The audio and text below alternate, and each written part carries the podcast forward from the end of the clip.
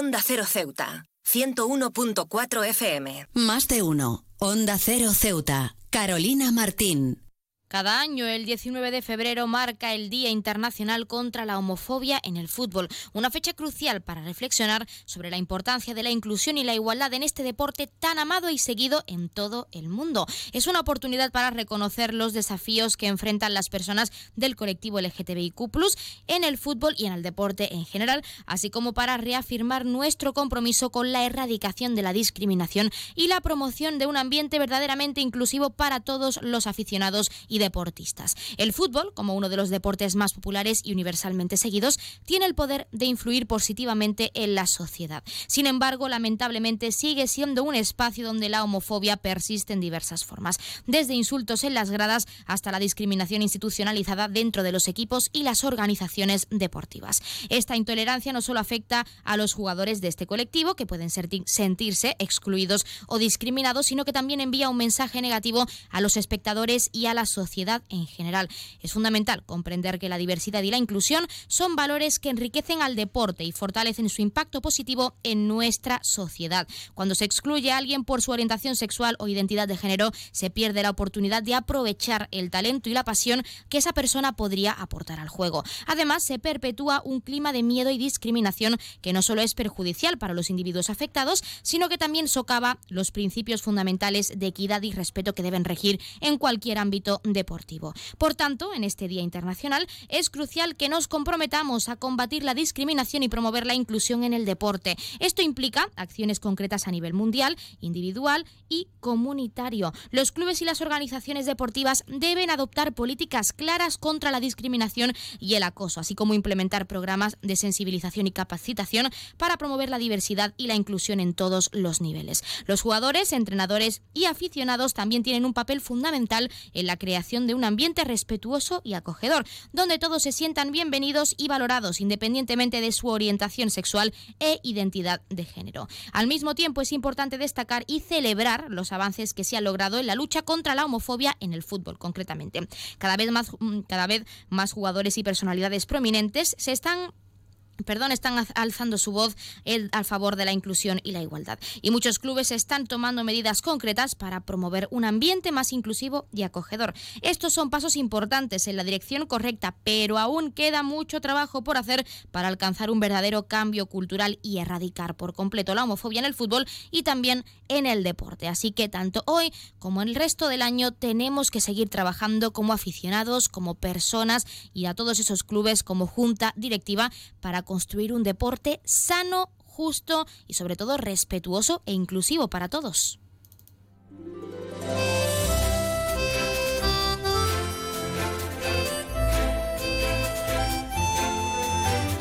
Buenas tardes. Arrancamos el programa de este lunes 19 de febrero y lo hacemos hablando de la construcción, como decimos, de un fútbol sano y respetuoso con todo el mundo. Nosotros arrancamos ya con una nueva edición de nuestro programa Más de Uno Ceuta. Vamos a desconectar como cada día por un rato con un programa que viene cargado de temas interesantes.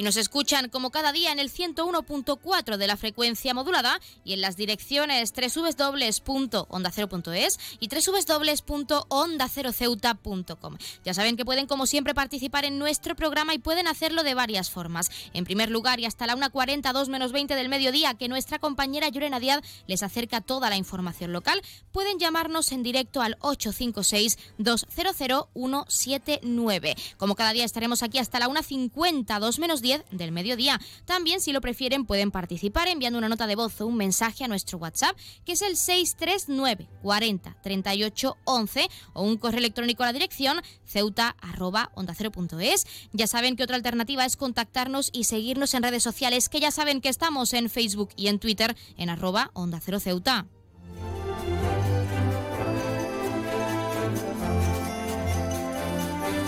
Pueden contarnos si creen que este ámbito sigue sufriendo, por desgracia, la homofobia, como decimos, cómo se debería seguir combatiendo este problema o incluso si creen que se ha avanzado mucho como sociedad en este ámbito en concreto. Ya saben que también pueden participar para felicitar a un ser querido que cumpla años, dedicarle una canción o incluso pedirnos su tema favorito para que suene durante unos minutos en nuestro espacio, porque como siempre les decimos, queremos escucharles con nuevas canciones, géneros musicales, experiencias, recetas, anécdotas, así que ya saben que pueden llamarnos, queremos que lo hagan para que nos hagan partícipes de su vida diaria. Anímense. Pues como siempre tenemos muchas cosas que contarles cuando son las 12 y 25 minutos de este mediodía. Vamos a comenzar con nuestro programa. Tienen mucho que conocer en el día de hoy, así que no se vayan, que comenzamos ya con nuestro más de uno Ceuta.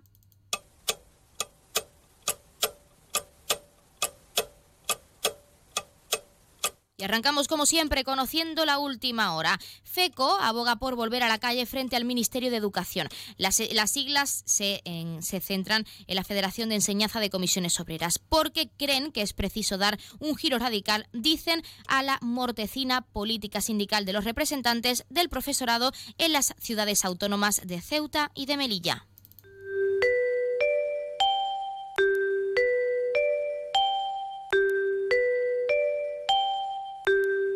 Ya tenemos la previsión meteorológica según apunta la Agencia Estatal de Meteorología. Para la jornada de hoy tendremos cielos cubiertos con temperaturas máximas que alcanzarán los 19 grados y mínimas de 14. Ahora mismo tenemos 17 grados y el viento sopla de levante.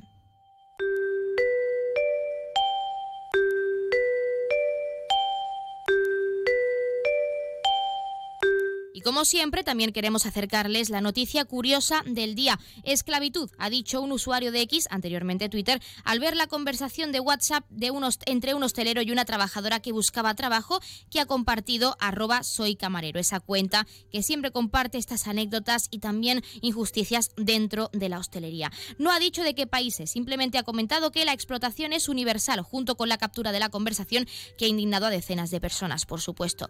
Me da gusto saber que te interesa formar parte de nuestro trabajo. Te platico, somos un restaurante familiar con ya mucho arraigo en la zona, llevamos más de 10 años operando, le dice el hostelero, después pregunta por horario y sueldo y es hasta difícil de creer. El sueldo es prácticamente el que tú quieras. Nosotros no pagamos, pero te damos el 80% de las propinas que generes. Y añade, así que prácticamente tú decides cuánto ganas. Pero ojo, que aún queda el horario. Se trabaja un horario completo de lunes a domingo, ya que solo se trabaja medio tiempo. De 9 de la mañana a 4 y media media de la tarde, como lo oyen. Otra persona que ha visto la publicación añade, ojo, que además de regalar el trabajo, el empleado les paga de sus propinas el 20% por dejarse, por dejarse perdón, explotar familiarmente. Algo curioso y desde luego injusto. Y como siempre, esta cuenta de Twitter, arroba soy camarero, camarero, perdón, siempre lo saca a la luz en esta red, en esta plataforma, en esta red social, para que todo el mundo sepa lo que ocurre en este sector y por supuesto para seguir luchando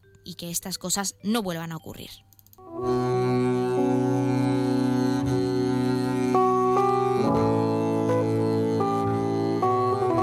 Pasamos también a conocer la agenda cultural a la venta, las entradas para el espectáculo Incienso, Incienso y Mantilla, que tendrá, lugar este 23 de febrero a las 9 de la noche en nuestro teatro auditorio. El evento está organizado por el área de fiestas y ya saben que las entradas se pueden adquirir tanto de forma presencial en la taquilla del teatro como a través de la web www.ceuta.es por 10 y 12 euros con descuentos como siempre para colectivos habituales. Y con motivo de la conmemoración del Día Internacional de las Lenguas Modernas, la Fundación Fundación Premio Convivencia ha programado el taller Del barro a la tinta, las culturas mediterráneas a través de la escritura, que tendrá lugar los días 21 y 22 desde las 5 de la tarde en el Centro Cultural de la Estación del Ferrocarril. Los interesados a partir de los 12 años pueden inscribirse a través del teléfono 956 510933 o a través del correo correo arroba premioconvivencia.com.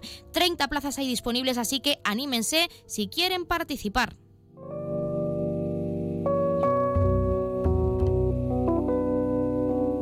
Como siempre también contarles qué ocurrió un día como hoy. En 1800, en 1900, perdón, 85 se estrella un Boeing 727 en el monte Oiz, aquí en Bilbao, en España, al chocar con una antena de comunicaciones causando la muerte de sus 148 ocupantes, por desgracia. En 1986 la Unión Soviética lanza al espacio la Estación Espacial Mir. En 1989, entre los restos de la supernova 1198-7A, se detecta por primera vez el nacimiento de una estrella pulsante. Finalmente, en 2002, la nave Mars Odyssey de la NASA comienza a cartografiar la superficie de Marte.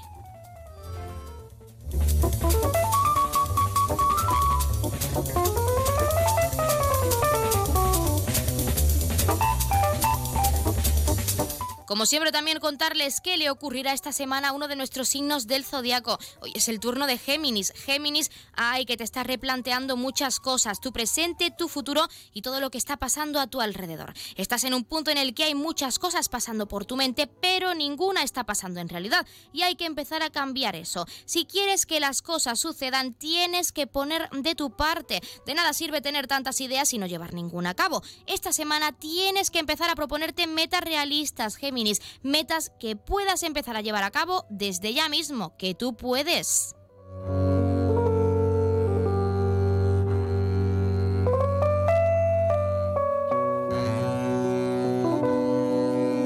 Y esta tarde a las siete y media la Biblioteca Pública Adolfo Suárez acogerá la exposición Caleidoscopio, Arte y Terapia de la Asociación Arga Grafología y cuyo objetivo es contar historias de usuarios y usuarias pertenecientes a diversas asociaciones de la ciudad a través del arte. Nos lo contaba la coordinadora de la entidad en Ceuta, Ana Gio, a la que por supuesto vamos a escuchar, no se lo pierdan.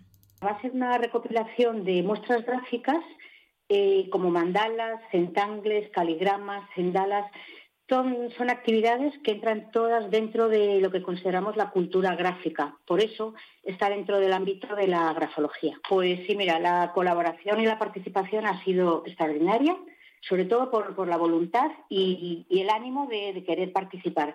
Eh, también ha participado ACMUMA, que me parece que no lo hemos nombrado. Eh, hay que tener en cuenta que los mandalas son un tipo de ejercicio gráfico que tradicionalmente se utilizan en, centros clínicos. ¿Por qué? Por su valor terapéutico, que ese es el objetivo que hay detrás de todo mandala. Pues ya lo han escuchado y cuando son las 12 y 32 minutos de este mediodía vamos a entrar de lleno ahora sí en nuestros contenidos y entrevistas. Como decimos, tienen mucho que conocer en el día de hoy, como es costumbre y después de todo el fin de semana, así que no se pierdan ni un detalle que arrancamos ya con nuestro Más de Uno Ceuta. Más de Uno, Onda Cero Ceuta, Carolina Martín. Atención a todos los cazadores de ofertas. Este mes en Gavitec, la nave de las lámparas disfruta de descuentos de hasta el 50% en una amplia selección de productos. Desde lámparas decorativas hasta ventiladores de nueva generación y material eléctrico en general. Imagina renovar tu hogar con una iluminación sostenible, eficiente y de nueva generación. Te facilitamos la instalación, todo a un precio que te sorprenderá. Gavitec, la nave de las lámparas, inauguramos una línea de bobinas de cables eléctricos con todas las secciones comerciales y tipos de cable disponibles para el profesional del sector y empresas especializadas. Te esperamos en la esplanada Muelle de Poniente, nave 104, la nave de las lámparas, donde te ofrecemos nuestra tarjeta de descuento permanente. Ven y descubre cómo hacer que tu hogar brille y se refresque con nuestras ofertas exclusivas.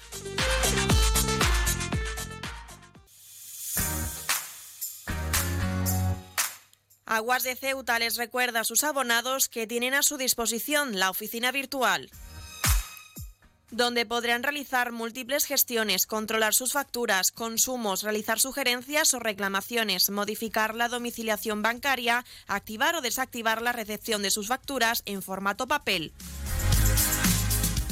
ACEMSA dispone además de una app en la cual podrán realizar avisos de averías, reclamaciones y disponer de acceso a diferentes links relacionados con nuestra empresa.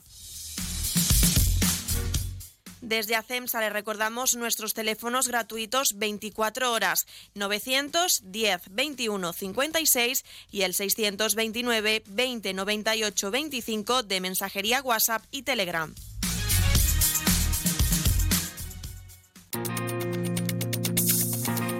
Clínica Septen, Centro de Reconocimiento de Conductores. Promoción especial, reconocimiento médico para obtención por primera vez de permisos de conducción, antes 25 euros y ahora 15 euros. Foto incluida. Estamos por las mañanas y por las tardes. Horario de lunes a jueves de 14 a 21 horas y martes, miércoles y viernes de 8 a 15 horas. Teléfono 856 20 14 46. Marina Española 9. Clínica Septen, siempre tú.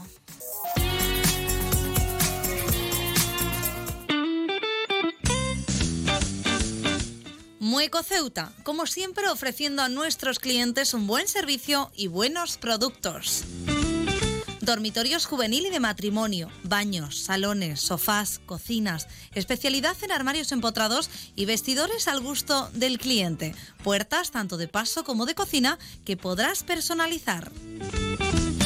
Mueco Ceuta, en ampliación Muelle de Poniente, Avenida Reyes Católicos y Loma Margarita. Mueco Ceuta, nuestro objetivo, la satisfacción de nuestros clientes. Onda Cero Ceuta, 101.4 FM.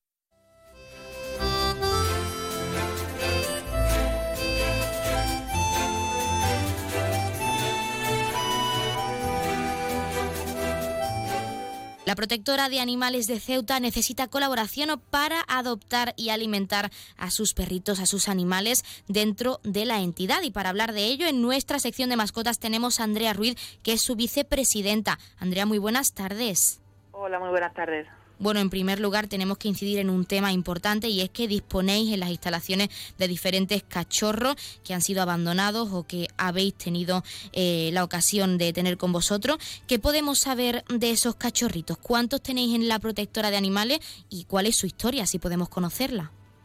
Pues bueno, tenemos tenemos varias camadas, eh, lo que hace un total de 21 cachorros menores de tres meses o justo con tres meses de la protectora. Eh, son de, camadas distintas, son cuatro camadas en total. Eh, tenemos en primer lugar siete cachorritos que bueno son, van a ser tamaño mediano o pequeño, eh, que están con su mamá, con Reina, están allí. bueno, a Reina la encontraron vagando por la, por la calle, precisamente por la Reina. La cogieron el acero, vamos, el servicio de recogida de la ciudad la llevó a la perrera, allí a los pocos días tuvo a los cachorros y, ya no la trajimos con nosotras. Hicimos un hueco porque sí que es verdad que una mamá recién parida, pues entendemos que está muchísimo mejor en la protectora que en la perrera. Y bueno, ellos ya han cumplido los tres mesecitos y, estamos eso, buscando adopciones, primero para que los animales no crezcan allí y segundo también porque para que la madre descanse un poco de, de, tanto cachorro. Y ya te digo, van a ser tamaño eh, más bien mediano pequeño porque la mamá es, pequeñita, vamos, es, medianita y no van a crecer mucho. Ellos son, son siete, hay varios ya que tienen eh, previsto una adopción en la península, pero bueno, todavía nos quedan cuatro de esa camada. Luego tenemos también una camadita eh, de, quedan dos cachorros que van a ser eh, más bien medianitos, son, no sabemos exactamente la raza, son alano o presa canario, eh, dos machitos son los que nos quedan y, también son, son maravillosos. Ellos aparecieron en, el Sarchal, solo fueron cuatro. Eh, por desgracia uno falleció allí en las instalaciones hace poquito y el otro se fue la semana pasada en acogida con idea de adopción. Luego tenemos otra camada, también son tres bretones, tres hermanos, machitos también, eh, que ellos tendrán dos meses aproximadamente. de ellos la historia exactamente no, no sabemos, sabemos que los llevaron a la perrera pero no sabemos dónde aparecieron. Ellos llevan muy poquito con nosotros, eh, de hecho venían con unos parásitos internos increíbles y todavía están desparasitando y echando todo lo, que tenían. Y ellos son, vamos, eh, tres, tres perritos maravillosos que serán igual, tamaño mediano, un poquito más grandecitos a lo mejor. Y luego tenemos a Chula eh, con, con sus bebés. Chula es una perrita, una Malinois, que se encontraron eh, por la calle, eh, una familia se la llevó a casa, la tuvo en acogida, eh, formalizó la acogida con, con el zoosanitario, con la perrera, y bueno, se dieron cuenta que Chula cada vez engordaba más, engordaba más, y resulta pues que estaba, que la encontraron embarazada. y bueno, son siete cachorros también. Ellos van a ser tamaño más bien grandecito, mediano grande. Eh, son mezcla de Mali con algún tipo de pastor, no sabemos exactamente cuál, pero, pero sí tienen, tienen pinta de pastor. Y bueno, ahí estamos también buscando adopciones para ellos, que para ellos también se han interesado un par de familias, ellos tienen dos meses y medio aproximadamente, y bueno, estamos, estamos ya buscando adopciones para que cuando cumplan los tres meses se puedan ir marchando. Sí, porque lo positivo es que la ciudadanía ceutí siempre se vuelca con vosotros con adopciones o acogida y en este caso siempre o normalmente se opta por adoptar a los cachorros para poder criarlos en casa desde muy pequeñitos, pero siempre hay que hacerlo con responsabilidad. ¿Qué cuidados o qué responsabilidades tienen que tener en cuenta antes de llevarse a un cachorro a casa? Pues, por supuesto se tienen que dar en cuenta que, que lo que se llevan es un cachorro que un cachorro no está educado, un cachorro va a romper cosas, un cachorro va a hacer pipí y caca en la, casa. Eh, y por supuesto tenemos que tener en cuenta que un animal, ya sea cachorro, ya sea adulto, puede venir con una mochila detrás. ¿Qué nos referimos con una mochila? Puede venir con problemas de inseguridad, eh, problemas de ansiedad por separación, ansiedad por soledad. Eh, son muchísimas cosas que el animal puede, puede sufrir a lo largo de, su vida y sobre todo cuando son pequeñitos pues hay que educarlos y hay que trabajar con ellos para que eh, en un futuro no volvamos a ver ese cachorro ya adulto en la protectora y decir es que no me puedo hacer cargo. Hay que tener en cuenta pues todas las cosas, hay que eh, saber que hay que tener tiempo, hay que tener paciencia y que no te importe que te rompa algo, porque lo vas a romper, sobre todo siendo cachorro. Ojalá que no. Yo, por ejemplo, tuve la suerte, ya adopté un cachorro y a mí me ha roto solamente un cargador en toda, vamos, toda su vida, ya tiene siete años. Mm, tuve mucha suerte, pero eh, cuando adoptas un cachorro al final tienes que, que saber que, que es como un niño chico, que todo lo toca, todo lo investiga. Andrea, también nos gustaría tratar otro asunto que reivindicabais o poníais de manifiesto hace relativamente poco y es la necesidad de conseguir alimentos porque la protectora se encontraba escasa de ese producto esencial para los animales de las instalaciones. ¿Cuál es la situación actual, si podemos saberla? Pues bueno, la verdad que la gente en cuanto hicimos el llevamiento eh, nos empezó a donar, eh, nos dio tanto pienso de gato como de perro y, y alguna salchicha, pero sí que es verdad que en el tema de las salchichas y en la comida húmeda, tanto de perro como de gato, seguimos escasa. Eh, ya poco a poco pues se va acabando la comida que ya teníamos en el, en el almacén y la comida que nos fueron donando ya también se está, se está acabando. Y, y, bueno, pues poco a poco sabemos que la gente al final siempre nos dona y, vamos a, ir tirando con lo, con lo que tenemos. Y bueno, pues eh, sí que es verdad que, en ese sentido mmm, eh, necesitamos que nos sigan nos sigan ayudando para que eh, podamos seguir trabajando con los animales sobre todo las salchichas las utilizamos mucho para el trabajo porque ahora mismo con el educador estamos trabajando para que los animales tengan menos ansiedad tiren menos de las correas para que también puedan salir más porque es verdad que por ejemplo ayer que fue un día de paseo cuando viene alguien y nos pregunta por algún perrito que no tire que quiere pasearlo tranquilamente vienen niños perros que no tienen la protectora ahora mismo tenemos muy poco, entonces estamos trabajando con, con los perros para que esa ansiedad que tienen de salir poco, de tirar, de mm, eh, tengo que aprovechar este ratito que esté en la calle, pues por lo menos que lo controle y que puedan salir más. Y para eso utilizamos muchísimo la salchicha. Entonces, eh, arriba nos gastamos paquetes de salchicha como si, digamos, eh, diariamente son, son muchos paquetes los que, los que acabamos consumiendo arriba y la comida húmeda también, sobre todo para las mamis eh, o para animales a lo mejor que tienen que engordar un poquito más porque tengan, tengan algún tipo de problema de anemia o que tengan muy, estén muy delgados, pues también gastamos bastante comida húmeda. Pues Andrea, para finalizar y lo más importante, tanto para donar alimentos como para formar parte de la protectora de alguna forma o de otra, cómo la ciudadanía puede participar, es decir, cómo pueden colaborar con vosotros o cómo pueden donar alimentos, dinero o cualquier cosa que puedan hacer para ayudaros. Pues para ayudarnos hay muchísimas formas, eh, tanto desde venir a la protectora a pasear, que estamos allí todos los días de cuatro y media a seis y media, solamente con venirte un par de días a la semana ya estás haciendo una labor increíble con los animales, sobre todo con los que tienen más ansiedad. Si viene gente que, que pueda llevar perros que tienen un poquito más, es increíble, o sea, porque ya te digo que mmm, muchísimos de los animales al final con la ansiedad que tienen y la fuerza que tienen, son perros grandes, perros medianos, tiran mucho y, claro, necesitamos gente que, pues que no se les escape. Eh, y cuanto más, más venga, muchísimo mejor. Pero con que vengas un par de días a la semana ya nos está ayudando muchísimo. Luego, para adopciones, eh, tenemos eh, tanto el correo, que es protectoraanimalesceuta.com, como los números de teléfono, que lo puede encontrar cualquier persona, tanto en nuestras redes sociales, en Instagram, en Facebook. Tenemos la página web. por cualquier vía nos pueden contactar Mm, para hacer donaciones también. Tenemos en la en, en Facebook y en Instagram tenemos un número de cuenta para que cualquier persona en cualquier momento ingrese lo que quiera. Tenemos Teaming que es la herramienta con la que nos donan un euro un euro al mes. Eh, tenemos Bizum o sea que hay muchísimas formas de colaborar. Y no solamente tiene que ser de manera económica no solamente tiene que ser eh, donando comida.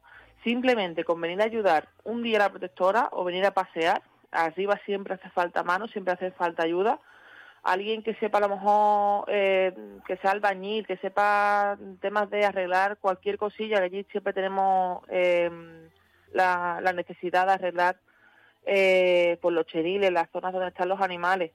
Cualquier cosa es bienvenida. O alguien que sepa de redes sociales que nos ayude a, gestionar las redes sociales, porque al final, con tanto tiempo que dedicamos a los animales, olvidamos también un poco el, eh, el tema de hacer mm, vídeos y, difundir, que también eso llame mucho la atención. Cualquier cosa eh, que la gente crea que, puede ser llamativa o que nos pueda echar un cable, estamos más que dispuestas a, a escuchar y a que todo el mundo venga, venga a la protectora pues nosotros nos quedamos con esas vías para poder colaborar y contactar con vosotros. Y como siempre, Andrea Ruiz, nosotros agradecemos que nos hayas dado unos minutos en nuestra sección de mascota y en nuestro programa para hablar de esos cachorros, de su historia y de lo más importante, la adopción responsable. Muchísimas gracias.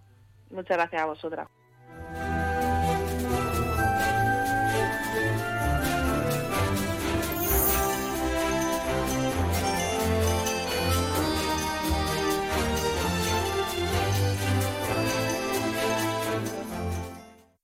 Más de uno. Onda Cero Ceuta. Carolina Martín.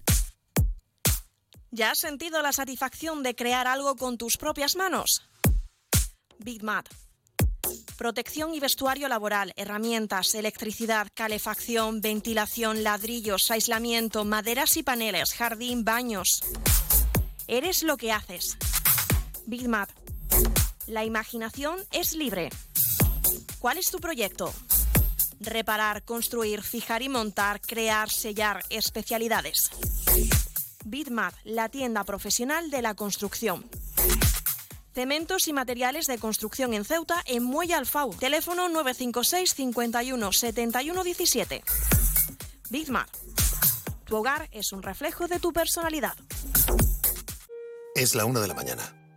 Te acabas de terminar el último capítulo del libro que te ha tenido enganchado noche tras noche. Y te preguntas, ¿y ahora qué? Si hay expertos en llenar vacíos culturales, estos son Rubén Amón, Sergio del Molino, Rosa Belmonte, Guillermo Altares e Isabel Vázquez. Bienvenido al mayor club de lectura, cine, series y música. La Cultureta Gran Reserva. Cada viernes a la una y media de la madrugada. Y siempre que quieras en la web y en la app. Onda Cero, tu radio.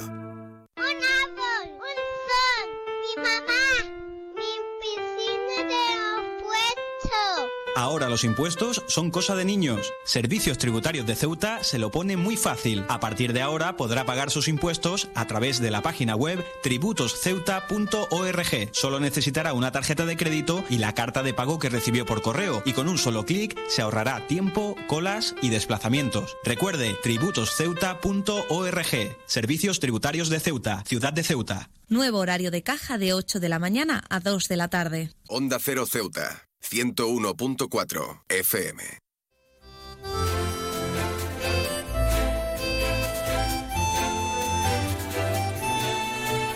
Los menores son el sector más vulnerable y aún más en la era digital en la que vivimos. Por ello es importante aprobar una ley para ayudarles, protegerles. Y tenemos en nuestra sección de tecnología a Jorge Flores, fundador y director de Pantallas Amigas y experto en ciberseguridad y protección infantil en línea. Jorge, muy buenas tardes.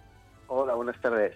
¿Qué tal? Bueno, antes de hablar de esa posible ley, tenemos que entrar en contexto y saber cuáles son los principales riesgos a los que se enfrentan los menores en línea y cómo podríamos abordarlos. Bueno, los riesgos han ido creciendo en la medida que cada vez nuestra, por un lado, los más pequeños usan Internet y dispositivos autónomos como son los, los móviles, ¿no? Desde más temprana edad y por otro lado, cada vez más facetas de nuestra vida se desarrollan en ese contexto, con lo cual pues podemos estar hablando en primer lugar pues de contenidos, ¿no? Contenidos nocivos, no adecuados, en algunos casos hasta ilegales para cualquier tipo de persona, como serán por lo tanto para los menores de edad, ¿no? No pensemos solo en determinado tipo de porno, podemos pensar también en, contenidos pues excepcionalmente violentos como gore o de radicalización o de bueno conductas alimentarias, ¿no? Eh, trastornos alimentarios en este caso. Luego podríamos hablar de cuando hay una persona al otro lado que llega a nosotros con la que contactamos a través de Internet. Ahí el abanico de nuevo es muy extenso, ¿no? Sobre todo los depredadores sexuales, que, que están más cerca de lo que pensamos, ¿no? Y todo lo que supone el chantaje a los menores con, en virtud de la obtención de ellos de imágenes íntimas. Bueno, hay una problemática muy extensa, ¿no? También el acoso entre iguales, que del bullying escolar pues se ha pasado al ciberbullying. Ese es otro de los, los, dos grandes grupos de cuando hay otra persona al otro lado que te quiere hacer daño, ¿no? Luego podríamos hablar del riesgo de tipo económico, bueno, pues pequeñas estafas de un tipo de otro que pueden alcanzar a los menores, que no es lo que más nos preocupa ciertamente, ¿no? Pero, pero que también están ahí. Y luego habría dos, dos grupos o tres eh, que rápidamente menciono el uso abusivo, que creo que es un problema que genera eh, trastornos físicos y también de, tipo de desarrollo de las habilidades psicosociales cuando abusamos de ello, porque lo tenemos tan a mano y nos favorece y, nos apetece, perdón. Y luego también aquel que tiene que ver con los delitos, no tanto cuando tú eres víctima de ellos, que, por supuesto, están englobados en otros en, los riesgos de contacto con otras personas, sino cuando los cometes por imprudencia, eh, negligencia o, ignorancia, ¿no? Eh, puedes cometer un delito muy grave usando la red y esto, desde luego, no es bueno para ti tampoco. Y finalmente, eh, pues mencionar los riesgos de privacidad. La privacidad es un derecho fundamental y un factor de protección y cada vez más eh, bueno la desinformación, la información engañosa que ahora con, con la IA pues también eh, ha tomado especial relevancia, ¿no? Estar mal informados o desinformados puede cambiar nuestra vida y afectar a nuestras personas y a las personas de nuestro entorno. Y yo creo que, que en ocasiones eh, bueno, pues, pues no se toma en suficiente consideración. Con el sobreuso también hablábamos de, de problemas, bueno, pues muy, de muy diferente, ¿no? Y en muchas ocasiones, pues pudieran tener que ver con la autoestima y la forma en que vivimos. Pues un abanico muy, muy extenso que precisamente con en edades tempranas, pues eh, tiene una especial problemática. ¿Qué medidas debería incluir esta ley para garantizar la seguridad y el bienestar de los menores en la red? Bueno, es, es una pregunta. Mira, en pantallas amigas llevamos 20 años trabajando en esto de antes de los móviles. Entonces, pensar que ahora, en esta situación, vaya a haber algo que lo solucione, pues es, es un poco eh, ilusión, ¿no? Eh, es un espejismo. Eh, hay que tener en cuenta que, bueno, pues de entrada, ya hace un par de, bueno, un año y pico, se aprobó la LOPIBI, que ahí pretendía proteger a las personas menores de todo tipo de violencia y ahí también incluía la violencia en los entornos digitales. Luego ya hay, ya hay una parte que en teoría habría de estar protegida. Luego estamos eh, desarrollando también en, en, España diferentes medidas, ¿no? Desde la Agencia de Protección de Datos, pues se ha tratado de establecer un mecanismo de verificación de edad que al mismo tiempo respete la privacidad. Bueno, pues es un paso porque, aunque parezca mentira, hasta ahora no existía, ¿no?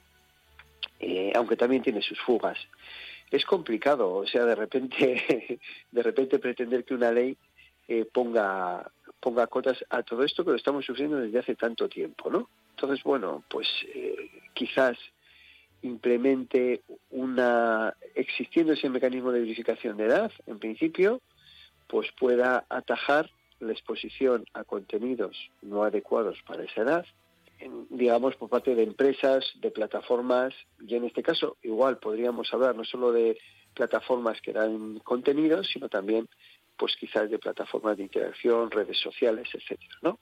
Es decir, podemos verificar la edad, eh, tiene usted la obligación de verificar, pero parece ser que la verificación de edad de momento solo debe estar establecida en los 18 años, es decir, en la mayoría. Jorge, pero no solo las empresas tecnológicas y las plataformas o aplicaciones tienen la necesidad de garantizar el bienestar de los menores, sino que también las familias deben educar, deben enseñar a no caer en estafas, a no ver contenido eh, inapropiado, pero siempre respetando la intimidad dentro de lo que cabe del menor. Aún así, ¿qué papel tiene la familia, el entorno cercano del menor en este caso, para poder educar y poder poder conseguir esa seguridad en línea? Bueno, el, papel es fundamental, empezando por eh, lo básico que es dar un ejemplo, y es lo que no hacemos, ¿no? Empezando por tener un criterio a la hora de dar el primer móvil, que supone mucha responsabilidad y muchos retos, cosa que también se está haciendo especialmente mal. La dedicación a, esa, ese acompañamiento y crianza digital, pues tampoco es la adecuada. Claro, pero aquí es donde eh, digamos, la, ley o esa pretendida nueva ley eh, va a tener poco recorrido, porque no me imagino que esa ley pueda afectar a la forma en que gestionan esto las familias. Pongo un caso. Eh, cuando ya se ha hablado de, la presencia del móvil en los centros educativos, y en algunos casos se ha legislado en contra, porque es una competencia, vamos a decir, administrativa, dentro del, del ámbito educativo y por lo tanto es más fácil de legislar, pues bueno, pues también las familias han, presentado sus, eh, vamos a decir, sus objeciones, ¿no? Algunas de ellas. Entonces, no me imagino yo que esa ley pueda afectar a las familias. Eh, que pueda obligar a las operadoras que, por ejemplo, que a la hora de dar una línea de móvil, por decirlo así, y, y esa línea vaya a ser gestionada por una persona menor de edad les obligue a determinadas cuestiones, pues bueno. Entonces sí que es cierto, como bien indicas, que las en las familias está la clave y, no parece que, que vayamos demasiado bien. Como digo, llevamos mucho tiempo en esto y las familias no terminan de involucrarse en la medida suficiente porque además, aunque los padres y madres de, hoy en día pues ya pudieran haber manejado plataformas sociales porque esto esto no es nuevo no han podido estar en, en Twenty en, en otras plataformas que hubo antes incluso de las redes sociales pues a pesar de eso y, que incluso pueden compartir herramientas como Instagram a veces o, o el mismo WhatsApp con sus hijos e hijas pues no acaban de estar al nivel de la respuesta que se requiere de ellos, ¿no? de la importancia que tiene. Porque como decía al principio, esto cada vez va más rápido y necesitamos un esfuerzo permanente pues para no no perder el paso y creo que, estamos muy cerquita de perderlo ¿no? y por eso pues se anuncia tanta cosa porque estamos estamos yo creo con una, un mal rumbo y va a costar cambiarlo pues nosotros, por supuesto, tenemos que recomendar eh, o pedir a las familias que siempre ayuden a los menores, que les enseñen, que eduquen en la seguridad en línea. Y Jorge Flores, nosotros queremos agradecer que nos hayas dado unos minutos en nuestra sección de tecnología y en nuestro programa para hablarnos de esta ley, de todo lo que debe abarcar y de la importancia de tener en cuenta las señales por si un menor se encuentra en riesgo en esa era digital en la que vivimos actualmente. Muchísimas gracias. Gracias a ustedes, un placer.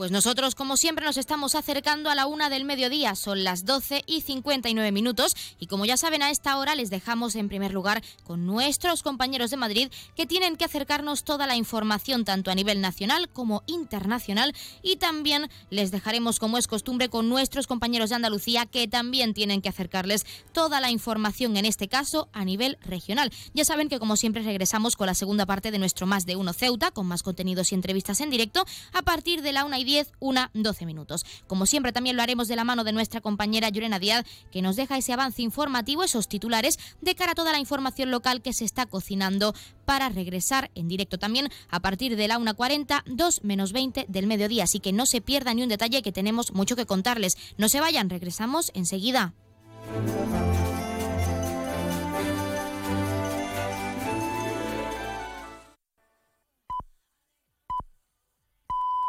Es la una de la tarde, mediodía en Canarias.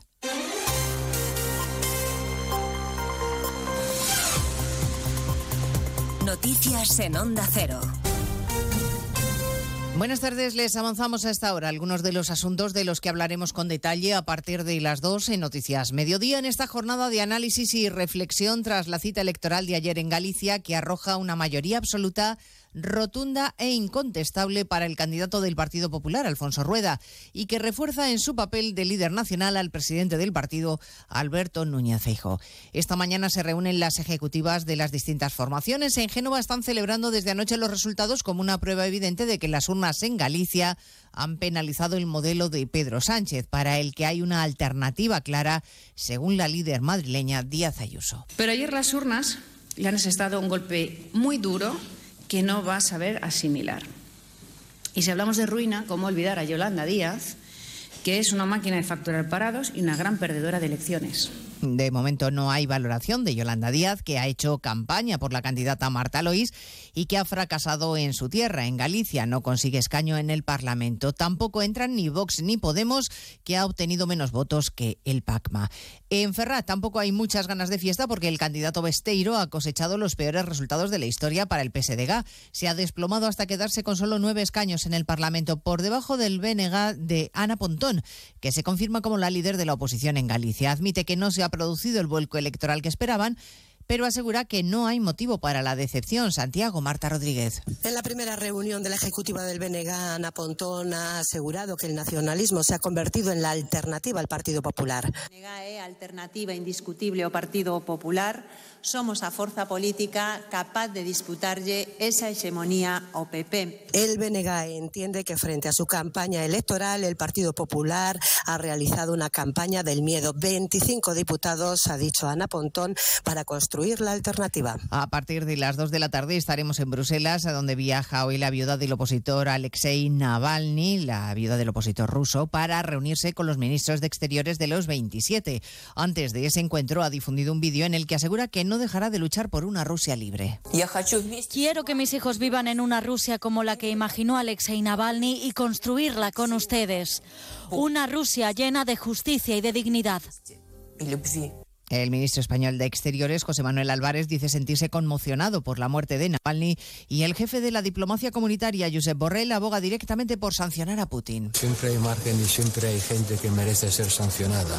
Lo importante es lanzar un mensaje de apoyo a la oposición política en Rusia. Mucha gente ha sido detenida este fin de semana en Rusia al participar en demostraciones de protesta por la muerte de Navalny. El Kremlin sigue dilatando la investigación y continúa sin permitir a la familia tener acceso al cuerpo del Navalny, según sus familiares, para que los efectos del veneno con el que podrían haberle asesinado ya no pueda detectarse.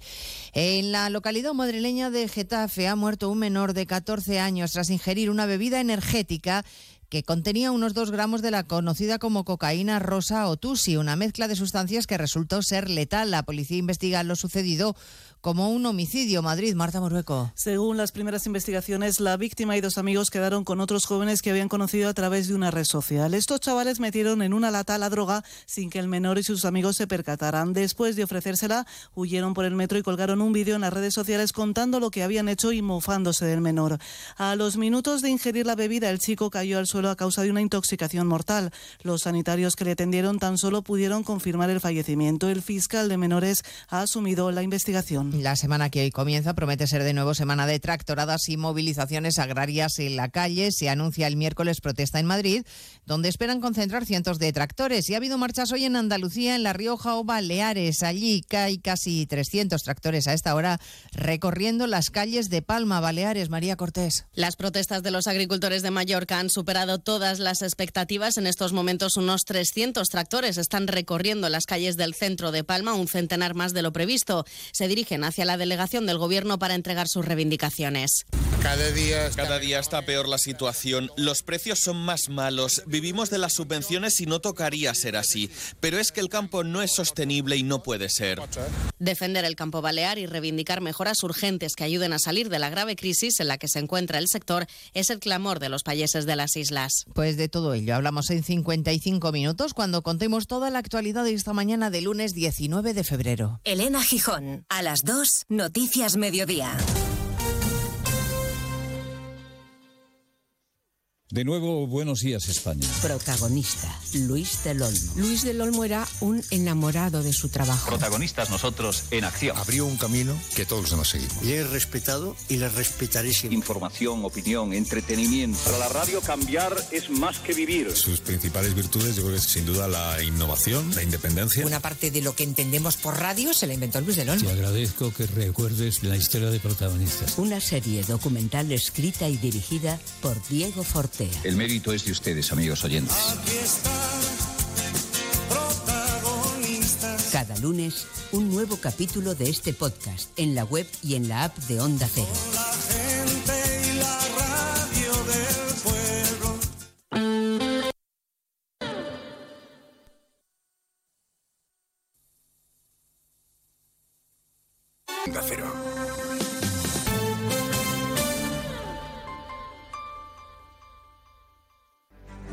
Andalucía necesita menos. Menos retrasos, menos cargas administrativas, menos trámites, menos duplicidades. Andalucía necesita menos para crecer más.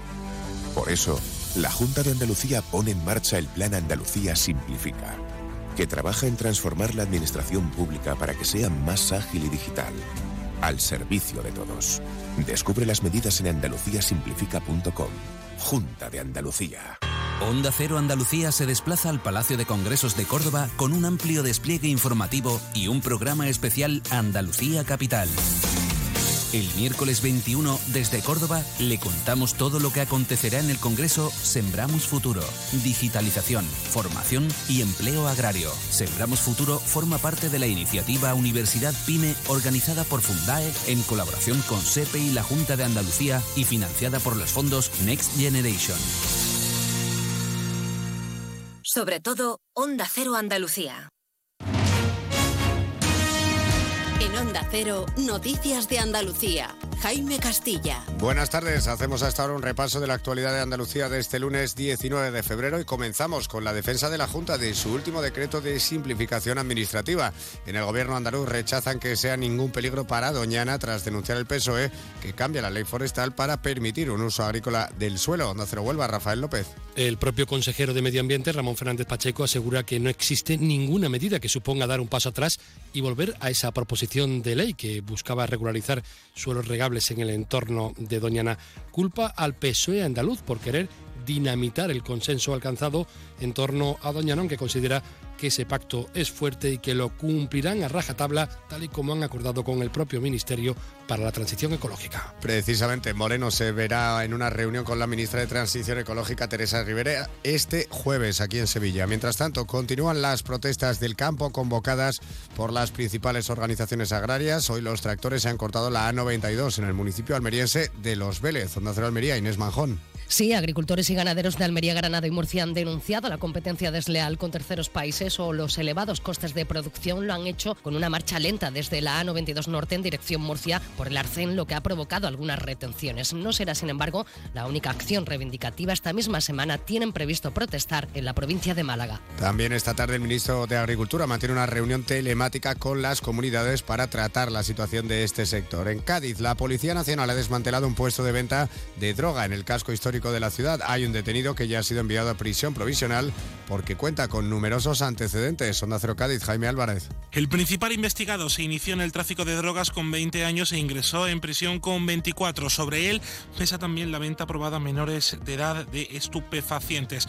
En el domicilio se encontraron más de 15.000 euros porque además de cachís había comenzado a vender cocaína. Este miércoles está convocado un pleno en el Senado donde el ministro del Interior, Fernando Grande Marlasca, va a ser reprobado por su responsabilidad en los asesinatos de los dos guardias civiles en Barbate. En tribunales, hoy es el último día de plazo que la Fiscalía ha dado a la Junta de Andalucía para pronunciarse sobre la solicitud de indulto hecha por el expresidente socialista José Antonio Griñán, quien fue condenado a seis años de cárcel por prevaricación y malversación en la pieza política del caso ERE. Eso sí, permanece en la calle al estar suspendida su pena debido a su estado de salud. Pero seguimos ahora con el repaso de la actualidad del resto de territorios y lo hacemos por Ceuta.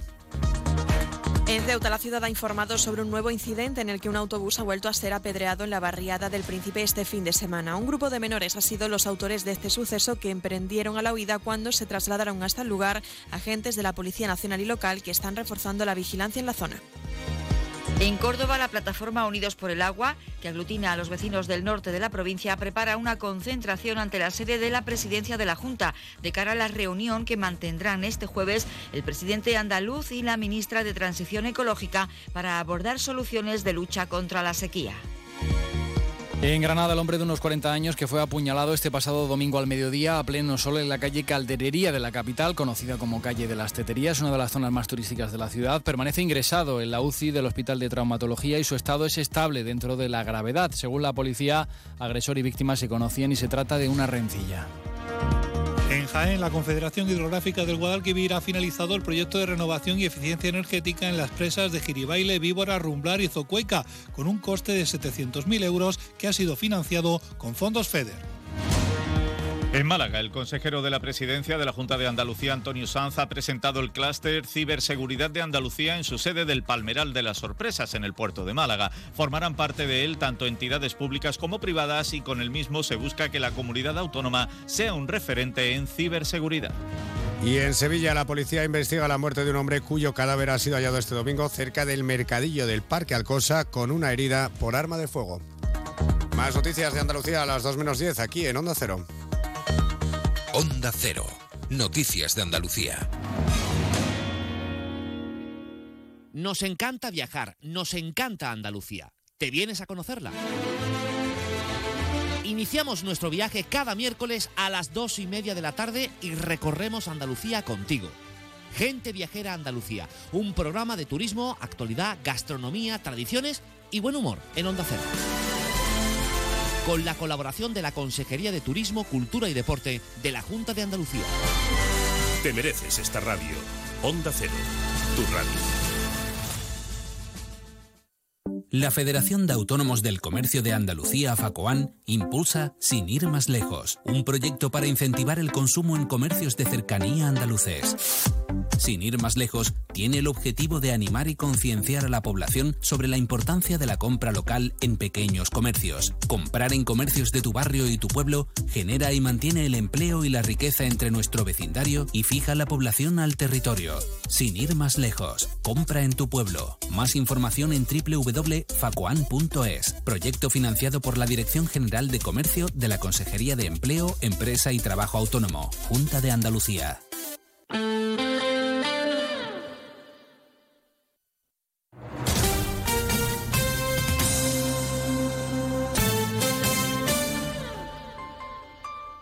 Onda Cero Ceuta, 101.4 FM. Más de uno. Onda Cero Ceuta. Carolina Martín.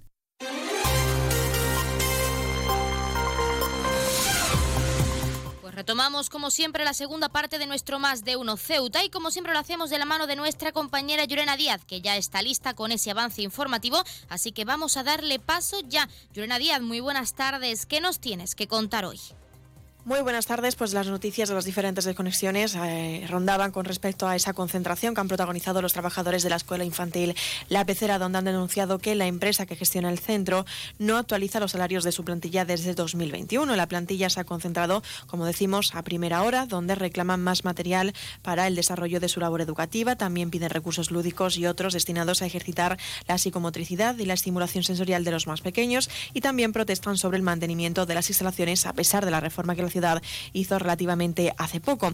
Una concentración sobre este asunto que se ha pronunciado la consejera de Educación, Pilar Orozco, que confirma que se ha celebrado varios encuentros para poder atender las demandas de esos trabajadores, destacando algunos de los, proyectos, de los proyectos que quedan pendientes aún por ejecutar para la mejora de esas instalaciones y también consideran que los trabajadores deben esperar a esa decisión del juicio sobre las cantidades que se reclama, pero que promete la ciudad un futuro, un futuro contrato que contemple más horas y facilite la actualización de los horarios. En otro de asuntos en esta jornada también hemos conocido que la ciudad ha informado pues, sobre ese nuevo incidente en el que un autobús ha vuelto a ser apedreado, concretamente en la zona del Príncipe. Un hecho que se ha saldado sin daños personales ni materiales y que de nuevo hasta el lugar ha tenido que, desplazarse agentes de la Policía Nacional y la Policía Local. Según la información que no, que no trasladan, los responsables han sido un grupo de menores. También contarles que la ciudad ha aprobado la norma para cumplir con el reglamento de uniformidad para la Policía Local y es que será igual para ambos sexos. Únicamente se contempla como diferente el gorro para el personal femenino. Y un apunte más, Ceuta ya ha hecho un llamamiento a la ciudadanía para que participe en la concentración convocada para este martes 20 en la Plaza de los Reyes contra la ofensiva, dice militar, de Israel sobre Palestina. Recuerden que esto tan solo ha sido un avance informativo y que como siempre las noticias de Ceuta regresarán a partir de las 2 menos 20 del mediodía. No se lo pierdan. Pues muchísimas gracias, como siempre, a nuestra compañera Llorena Díaz, que nos deja ese avance informativo de cara a toda la información local de la que estaremos muy pendientes, como siempre. Pero seguimos aquí en nuestro Más de Uno Ceuta y con nuestros contenidos y entrevistas. Y por adelantar, tras escuchar a nuestros colaboradores, como siempre, que es muy importante, vamos a escuchar a la consejera de Educación, Cultura y Juventud, Pilar Orozco, así como a la coordinadora de la actividad Creativity. Es Elena Muñoz, de la Fundación La Caixa, porque han estado siguen, de hecho, en las murallas reales de nuestra ciudad, ofreciendo esos talleres creativos para escolares y centrados en el sector tecnológico. Ellas nos lo explicaban mejor, así que vamos a continuar ya con nuestra segunda parte de nuestro Más de Uno Ceuta. No se vayan.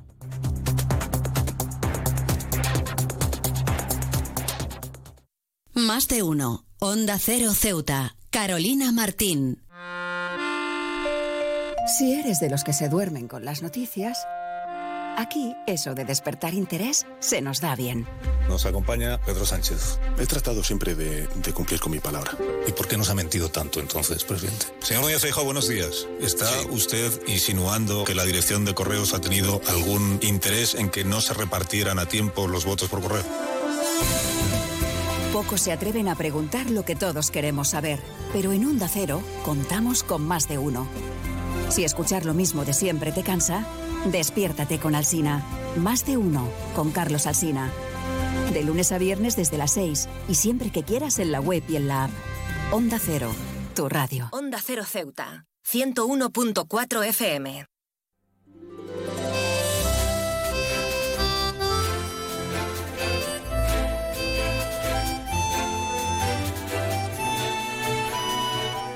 Hola, buenos días a todos. Gracias por, atendernos y por estar aquí una vez más con nosotros.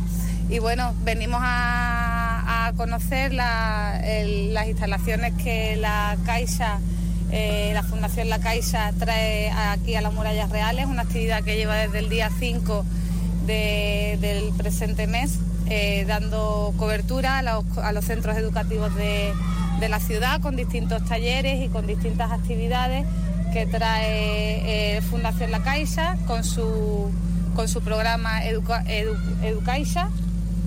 Y bueno, eh, hemos querido eh, estar presentes y, ver las actividades que han, que han realizado en todos estos días.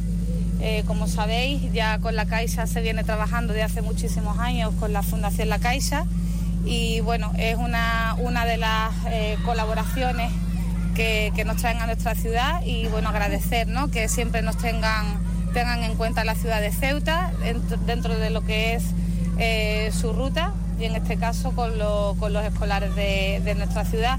Nos acompaña la coordinadora de, la actividad y bueno, yo creo que ella puede explicar de una forma más pormenorizada de qué, de qué se tratan todas las actividades que, bueno, por lo que nos han venido contando en, estos, en estos días, pues son actividades relacionadas con, la tecnología y con, la idea de que, de que los más pequeños pues tengan una, visión de futuro y una visión de adaptándose a las, nuevas, a las nuevas tecnologías.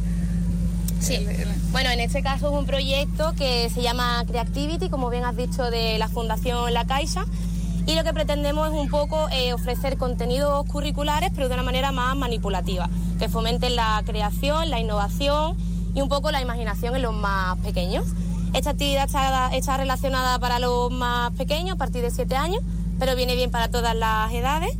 Y nada, es, una, es un roadshow, una, una unidad móvil que lleva como cuatro cuatro espacios diferentes. Eh, una parte de electricidad, que tenemos dínamos y demás para comprobar cómo funciona la electricidad.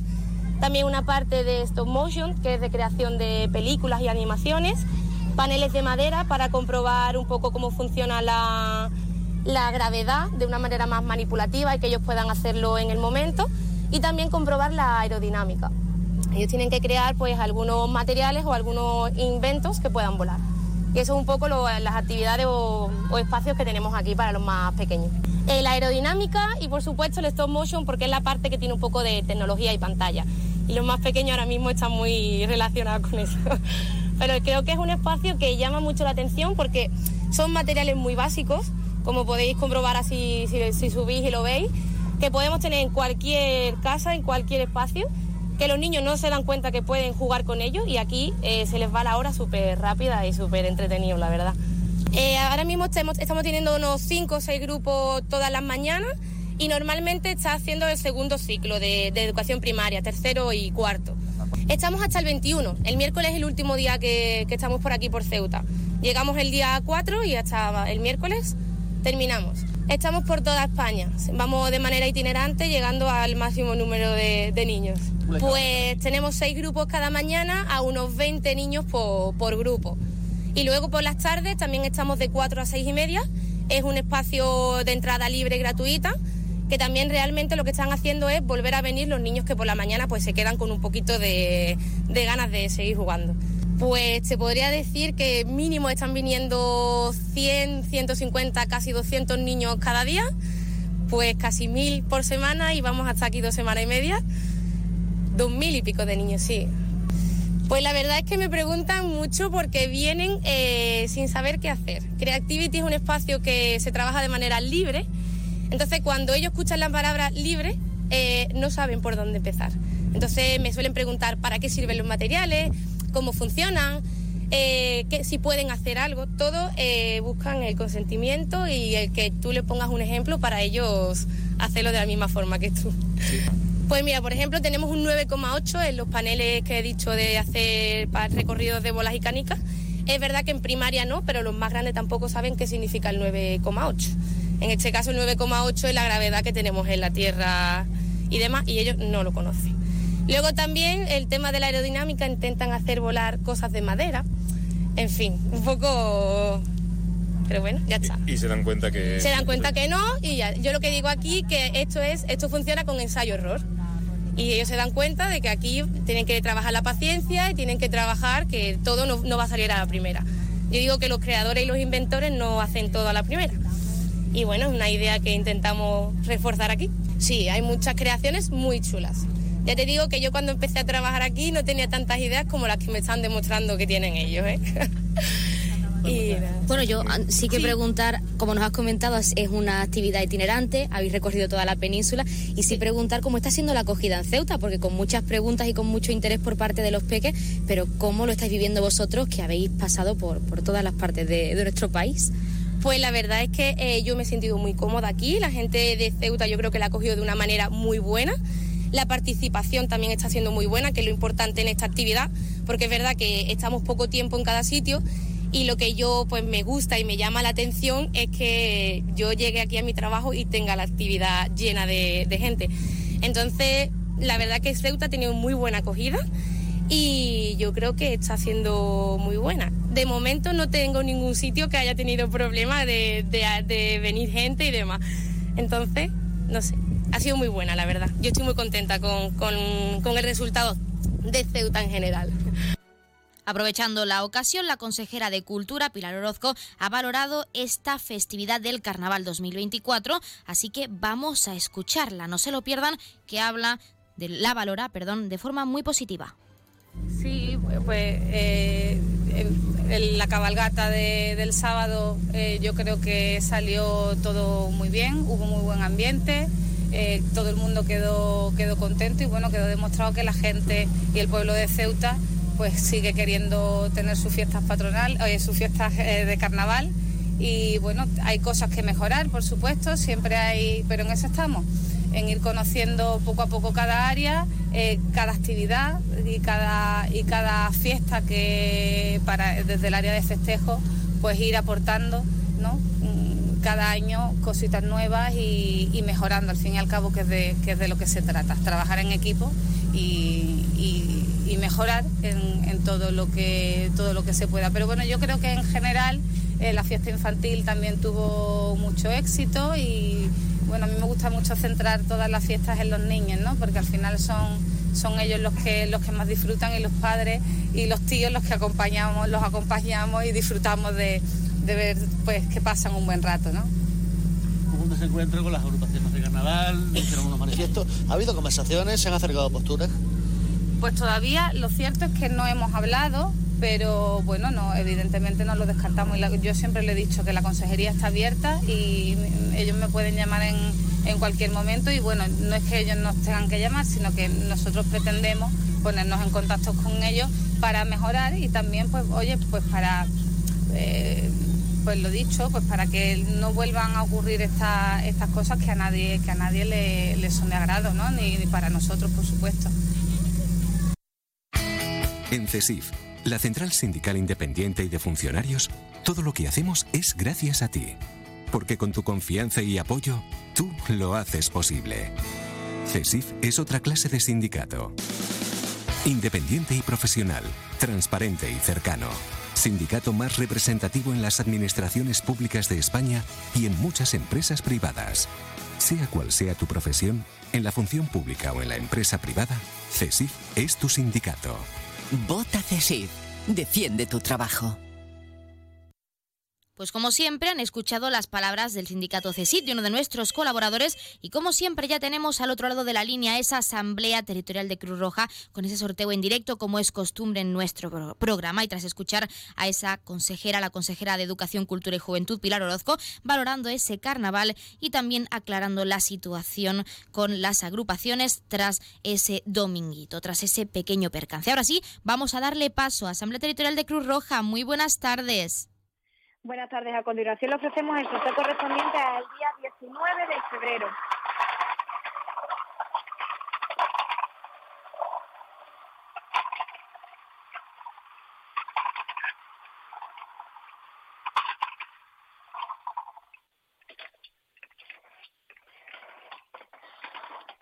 Dos, cero, tres, doscientos tres. Felicitaciones a los ganadores, un cordial saludo y hasta mañana. Pues hasta mañana la Asamblea Territorial de Cruz Roja y como siempre muchísimas gracias por ofrecernos ese sorteo en directo. Y enhorabuena a todos los premiados y premiadas que como cada día esperamos hayan recibido esa gran noticia con nosotros y que no hayan sido pocos, que es lo más importante. Y empezando esta semana, penúltima semana de febrero, nunca viene mal conocer y tener en cuenta esta gran noticia, recibirla, que es muy importante. Nosotros, como siempre, en primer lugar, recordarles el número agraciado de hoy, que ha sido el 203 203, popularmente conocido como el niño, 203 el niño. Y ahora sí también queremos acercarles los números de interés. Ya saben que el 112 es para emergencias, 016 lucha contra el maltrato, el 900 018 018 para el acoso escolar y el 024 el teléfono de atención a conductas suicidas. Y ya saben que si quieren contratar un servicio de taxi en Ceuta contamos con dos empresas. Autotaxi con el 856-925-225 y también tenemos Radio Taxi con el 956 51 5406, 956 51 5407 y 956 51 5408. También como siempre acercarles esas farmacias de guardia disponibles para hoy, lunes 19 de febrero.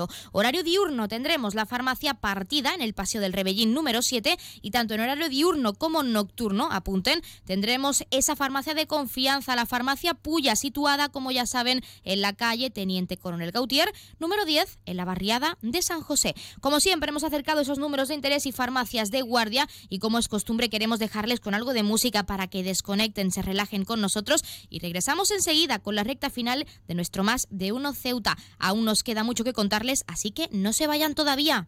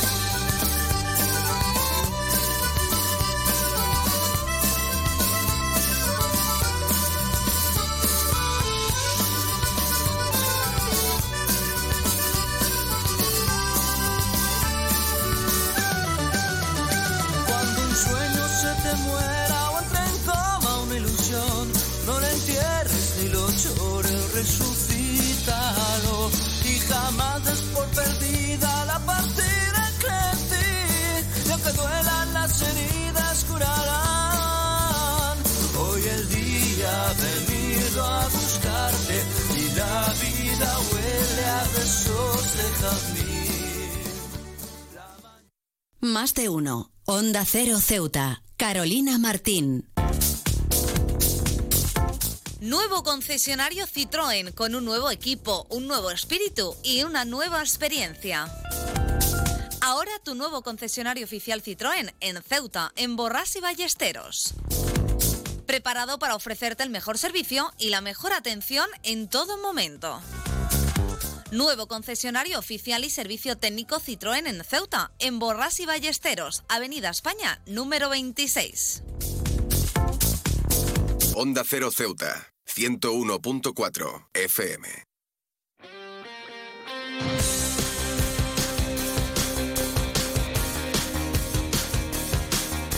Pues eso que escuchan es nuestra sintonía de deportes, porque, porque como es costumbre, como cada lunes, les acercamos los titulares más destacados de este fin de semana. En este caso queremos hablar de triatlón, porque la Federación de Triatlón de Ceuta presentaba su calendario de pruebas para todo este 2024. La novedad será el primer Aquabike de Ceuta, que se celebrará el 8 de septiembre, y habrá también un ranking de cadetes y juveniles que llevará el nombre de José Miguel Antúnez. Esto ha sido un adelanto, pero ahora vamos a escuchar al director general de deportes, Sergio Aguilera, y al presidente de la Federación, Jorge Ruiz. Ellos nos explicaban con detalle en qué van a consistir esas actividades y cuándo se van a celebrar. No se lo pierdan. Un año más, ese calendario de pruebas pues eh, va a estar apoyado desde la Consejería de Comercio, Turismo, Empleo y Deporte y del Instituto Científico de Deportes. Eh, mm, aparte tenemos firmado convenio de colaboración con la Federación de Triatlón, no solo para, organizar este tipo de pruebas, sino también para apoyar sus proyectos de tecnificación y, formación en lo que se refiere a deportistas y atletas. Y para nosotros es un placer siempre eh, pues bueno, colaborar y más con, una federación como la de Triatlón que está haciendo un trabajo sensacional y una, promoción del, del deporte base pues, eh, fantástica desde nuestro punto de vista. Sin más, y ya os va a ofrecer eh, más detalles técnicos con respecto a fechas, eh, ranking, eh, modalidades o distintas modalidades eh, de, de pruebas que se van a organizar. Os paso con el presidente de la Federación de Triatlón, Jorge Ruiz, amigo y gran atleta. Y como bien ha dicho Sergio, pues esto, esto viene reflejado pues, en el convenio de colaboración que tenemos firmado con el ICD y, y para organizar estas competiciones y para la escuela de triatlón, que también va marchando pues a pasitos cortos, lentos, pero, pero afianz- afianzándose. Y este año, como veis, he, he marcado ahí como novedad una prueba que además es bastante reciente en el calendario tanto internacional como nacional, que es el Aquabike. Eh, vamos a hacer una modificación porque esta prueba está, está pensada para la media distancia, eh, es decir, para nadar casi dos kilómetros y, ciclismo de 80, en torno a 80-90 kilómetros. Eh, no se corre, solo es, solo es natación y ciclismo y aquí la vamos a adaptar, la vamos a hacer mucho más corta porque sabemos que ni hay ni hay tiempo para tener cortadas las carreteras tanto rato ni, ni carretera para poder organizar este tipo de competiciones. Bueno, hemos apostado por esta competición, algo nuevo. Eh, estábamos entre el, el swing run, que es un aqualón un poquito más extremo, y esta, bueno, nos hemos decidido por esta y va a ser de un kilómetro eh, de natación y, y casi 30 de ciclismo. Bueno, eso en cuanto a novedades y, y también el resto de competiciones hemos mantenido el formato del año pasado, es decir, hacer la prueba sprint eh, como campeonato autonómico y luego organizar una prueba la mitad de distancia super sprint para los cadetes infantiles porque ellos no pueden por reglamento y, por sus condiciones no pueden y no deben participar en las competiciones sprint. Y ya aprovechamos y ahí metemos eh, relevos, parejas mixtas, parejas masculinas, parejas femeninas, eh, individuales también, mayores de 16 años que no les apetezca hacer la prueba sprint, pues tienen ahí una prueba más cortita para poder iniciarse. Y en categorías menores que el año pasado, pues por la precipitación, quizá por, la, por tener que encajar también, tener en cuenta que esto hay que encajarlo en, dos o tres horas y para tener la carretera cortada el, el mínimo tiempo posible, porque bueno, a los ciudadanos hay que molestarlos lo, mínimo cuando se puede, se puede hacer y cuando no, pues también somos conscientes de que hay que hay que ser bueno, comprensibles con todo el mundo. Pues como decía, las pruebas de categorías menores el año pasado con la precipitación no la metimos en el, en el dualón. Eh, categorías menores me refiero de alevines, benjamines y prebenjamines. Y esto va a ser eh, en el acualón y en el, en el- que el año pasado sí lo hicimos y este año en el, en el dualón. Eh, perlas del Mediterráneo, pues vamos a introducir también eh, categorías menores. Es decir, que vamos a tener este año pues todas las edades participando en, en el Dualón Perla del Mediterráneo. De momento la inscripción eh, va bastante lenta, como, como suele ocurrir, y, y ayer en torno a cuarenta y tantos participantes que todavía no sé cómo van a estar distribuidos y bueno, esperemos que en estos días, mañana cambia el precio también, mañana tenemos un, cierre de inscripción y a partir de- del sábado pues ya el que se quiere inscribir le va a costar el doble. Eh, y, bueno, como he dicho también, el Aqualón va a llevar una prueba de categorías menores, el Aquabike de momento solo va a ser la prueba campeonato autonómico, ahí ya no podemos meter más, o de momento no queremos meter más, más categorías ni más distancias, vamos a probar a ver cómo sale la prueba. Y bueno, lo- la prueba estrella, pues el- la Copa Europa de Trialón, que como sabéis ya anunció la ciudad que se va a celebrar el, el 6 de octubre, ya la Federación Española la tenía reservada en el, en el calendario internacional. Y ahí pues volveremos a, a tener el Trialón Ciudad de Ceuta eh, y habrá el Trialón Kids con categorías menores que bueno, este año vamos a intentar también hablar con la Federación Española e intentar a ver si podemos hacer un trialón incluso el sábado por la tarde o a ver cómo lo cómo entre ellos y la ciudad y nosotros pues organizamos este evento y que, y que todo el mundo pueda participar en, en este escenario magnífico que como siempre digo poder participar en sobre la alfombra azul que nos montan eh, y cruzar ese arco de meta con todo digital y, y con ese ambiente la verdad es que es maravilloso.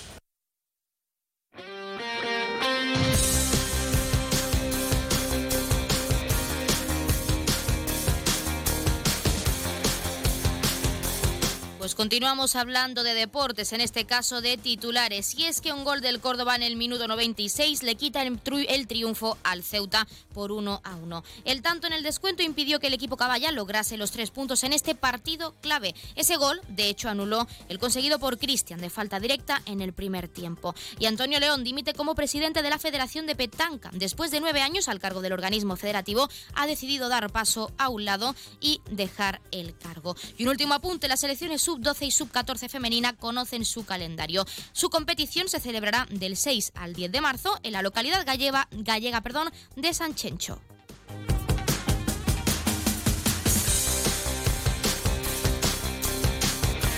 Y hasta aquí nuestro más de uno Ceuta. Nuestros contenidos y entrevistas, como siempre, se quedan con algo de música. Y a partir de la 1.42 menos 20, nuestra compañera Llorena Díaz les acerca toda la información local de lo que ha ocurrido este fin de semana y en estas últimas horas. Así que no se pierdan ni un detalle. Por nuestra parte, ya saben que regresamos mañana a la misma hora, 12 y 20, con más contenidos y entrevistas de actualidad. Que pasen muy buena tarde y lo dicho, nos escuchamos mañana. No se vayan todavía.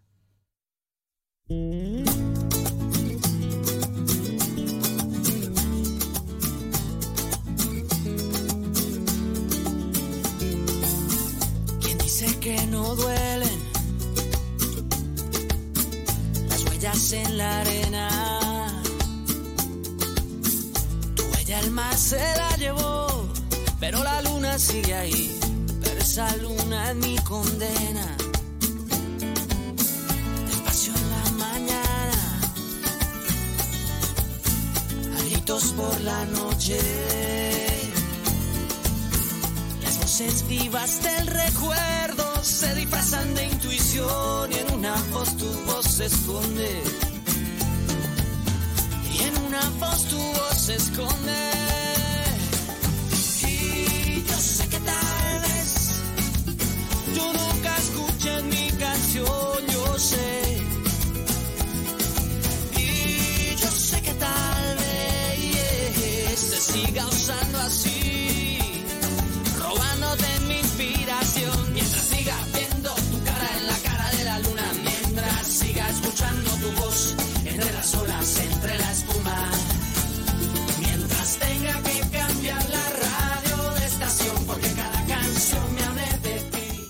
Onda Cero Ceuta, 101.4 FM. Noticias. Onda Cero Ceuta. Llurena Díaz. Muy buenas tardes, son las 2 menos 20 del mediodía de este lunes 19 de febrero. Llega la hora de noticias de nuestra ciudad, es la hora de noticias en Onda Cero.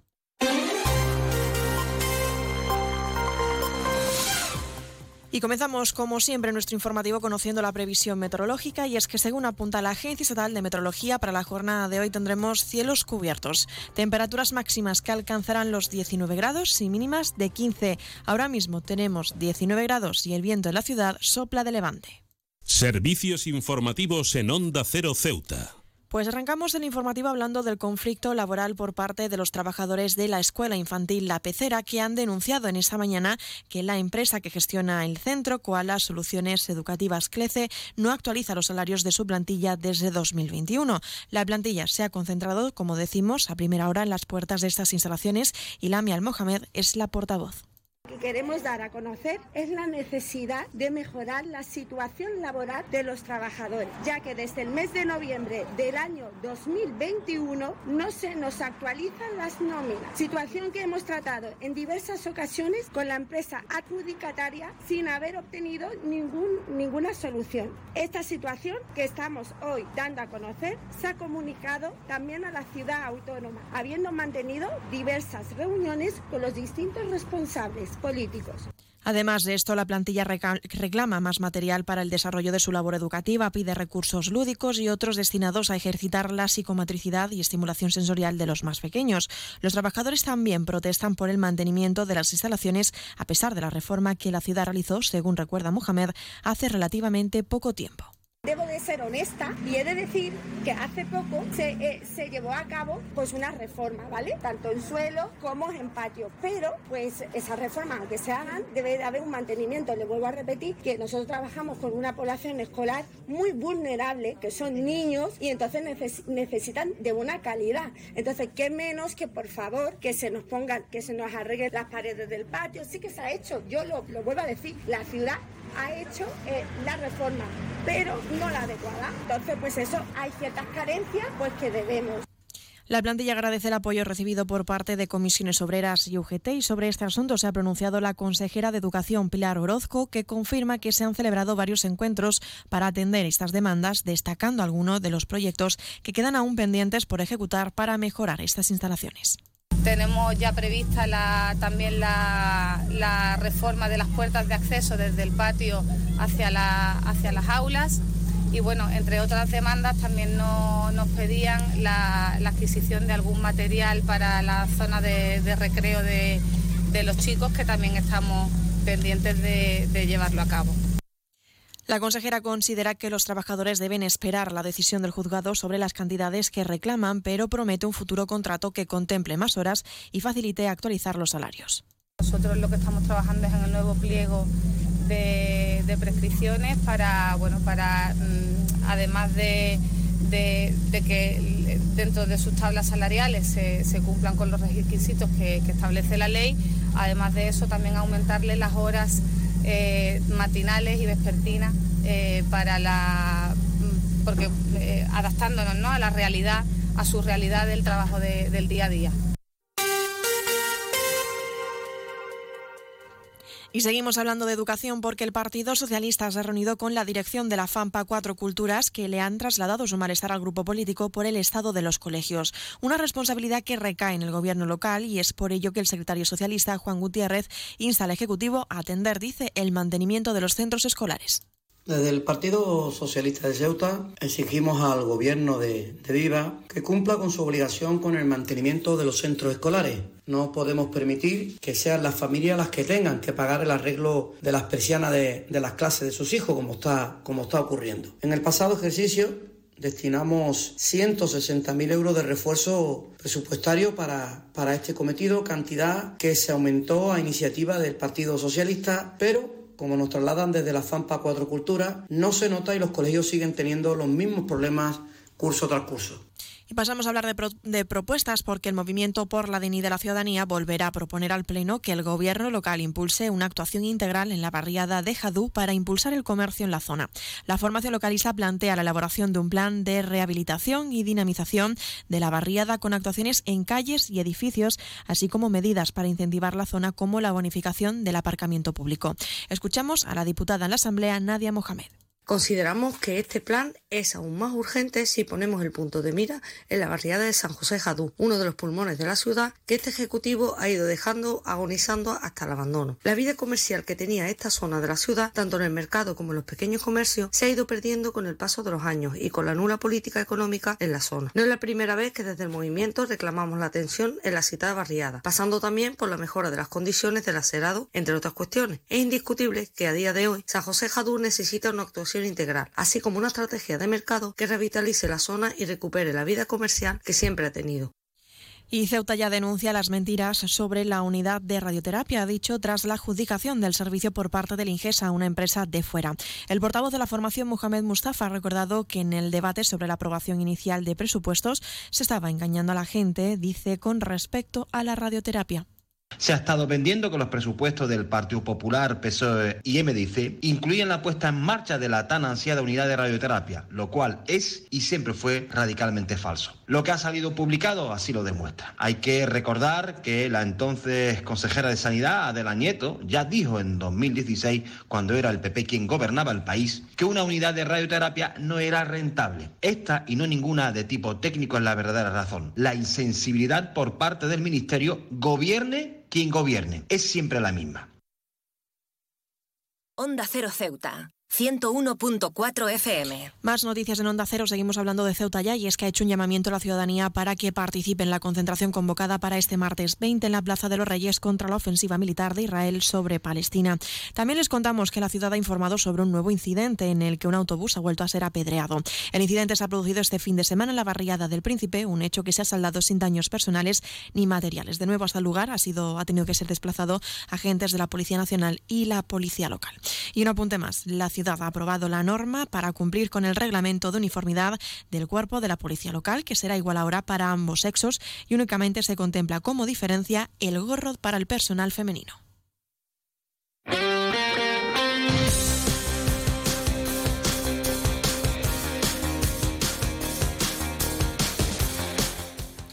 Pasamos a hablar de la información deportiva. Les contamos que la agrupación deportiva Ceuta ha empatado este fin de semana en el estadio Alfonso Murube ante el Córdoba por 1 a 1, casi con el sabor de la victoria de los blancos. Y en el tiempo de descuento marcó el equipo cordobés en el minuto 96.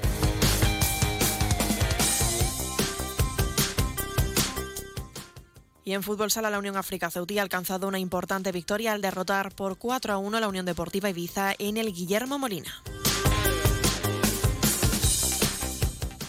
Y un apunte más, unos 400 corredores han participado en la primera edición de la Ruta 091, una prueba que compone el programa de actividades para conmemorar el bicentenario de la Policía Nacional. Javier Jiménez y Samira Magni han sido, se han convertido en ganadores de esta competición.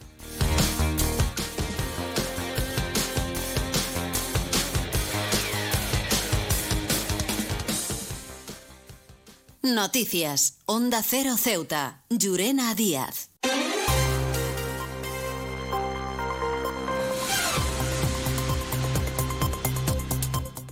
Y nos estamos acercando ya a las 2 menos 10 al final de nuestro informativo. Se quedan ahora con nuestros compañeros de Andalucía que se encargarán de acercarles toda la información a nivel regional. Y unos minutos más tarde, a partir de las 2, nuestros compañeros de Madrid les ofrecerán toda la actualidad a nivel nacional e internacional. Volvemos mañana martes, como siempre, a partir de las 8 y 20 de la mañana para contarles todo lo que suceda en nuestra ciudad durante las próximas horas. Aunque también les recuerdo que pueden seguir toda la actualidad de Ceuta a través de nuestras redes sociales en arroba Onda Cero Ceuta. Y antes de la despedida, recordarles la previsión meteorológica que nos acompañará en el día de hoy. Tendremos cielos cubiertos con temperaturas máximas que alcanzarán los 19 grados y mínimas de 15. El viento en la ciudad sopla de levante. Esto ha sido todo. Me despido, que pasen muy buena tarde y hasta mañana.